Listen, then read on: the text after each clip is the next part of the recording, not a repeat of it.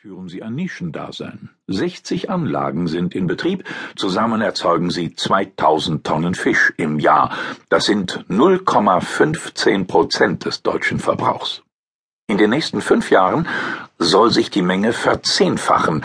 Das ist dann zwar noch immer wenig, doch es geht auch um die Wirkung nach außen. Demonstrationsanlagen können das Potenzial einer nachhaltigen Aquakultur aufzeigen, sagt Fischereireferent Lemke. Gute deutsche Ingenieurskunst sei dafür gefragt. Im Strategieplan ist von exportorientierter Technologieführerschaft die Rede.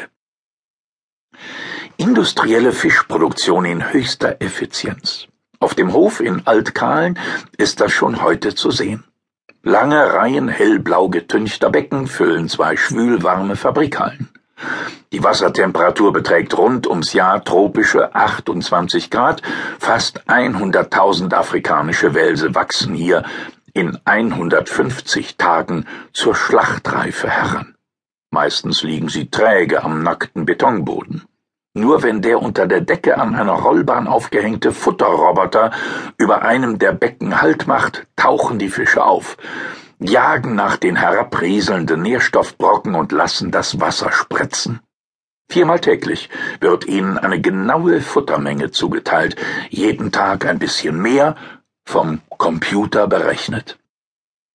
Schilf, Krebse und anderes Kleingetier, das dem afrikanischen Wels in Freiheit begegnet, bekommt er in der Zucht nie zu sehen. Dafür tönt Popmusik durch die Halle.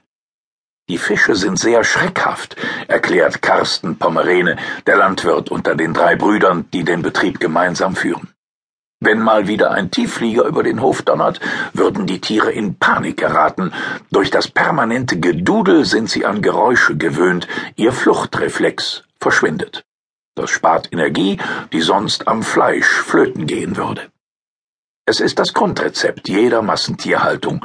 Viel Fressen, wenig Bewegung und ein möglichst voller Stall. Experten sprechen von hoher Besatzdichte. Beim afrikanischen Wels sind es bis zu 350 Kilo pro Kubikmeter Wasser. Ein Drittel des Beckens ist dann mit Fischen gefüllt. Das geht nur, weil afrikanischer Wels auch bei schlechter Wasserqualität überlebt. Zur Not atmet er Luft. Und die Enge verhindert Revierkämpfe. Bei zu geringer Besatzdichte werden die Fische aggressiv, geraten in Stress und nutzen das Futter schlechter, erklärt Matthias von Lukowitsch, Präsidiumsmitglied des Deutschen Fischereiverbands. Das mache sich auch am Geschmack bemerkbar. Wenn Sie Hühner falsch halten, dann sehen die fürchterlich aus, aber die Eier sind trotzdem in Ordnung, sagt der Biologe.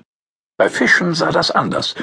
Geht es ihnen schlecht, steigt sofort die Mortalität, das Fleisch schmeckt nicht mehr und sie können das auch ökonomisch vergessen. Wenn gute Futterverwertung ein Maß für das Wohlergehen eines Fisches ist, dann muss es den afrikanischen Welsen in den vorpommerschen Betonbecken prächtig gehen. Am Ende ihres kurzen Lebens wiegen sie 1,5 Kilo, haben bis dahin aber nur 1,3 Kilo Futter und ganz viel Wasser zu sich genommen. Kein Landtier wächst derart sparsam. Rinder und Schweine fressen ein Vielfaches ihres Schlachtgewichts.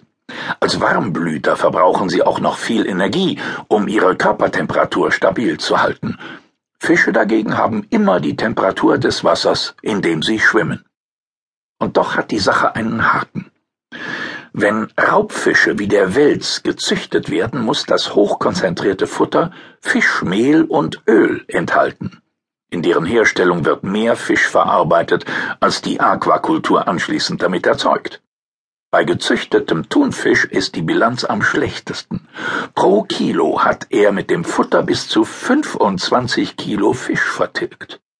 Bei Lachs und Wels ist es zwar nur ein gutes Kilo, insgesamt aber eben doch ein Verlust wertvoller Nährstoffe und ein Gerechtigkeitsproblem. Weltweit verbraucht die Aquakultur sieben Millionen Tonnen Fischmehl im Jahr und erzeugt daraus drei Millionen Tonnen Raubfisch.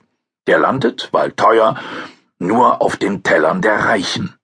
Damit verliert die arme Bevölkerung die Hälfte der Fischmenge, die ihr eigentlich zur Verfügung stehen könnte und die sie dringend benötigt, sagt Francisco Mari, Fischereiexperte bei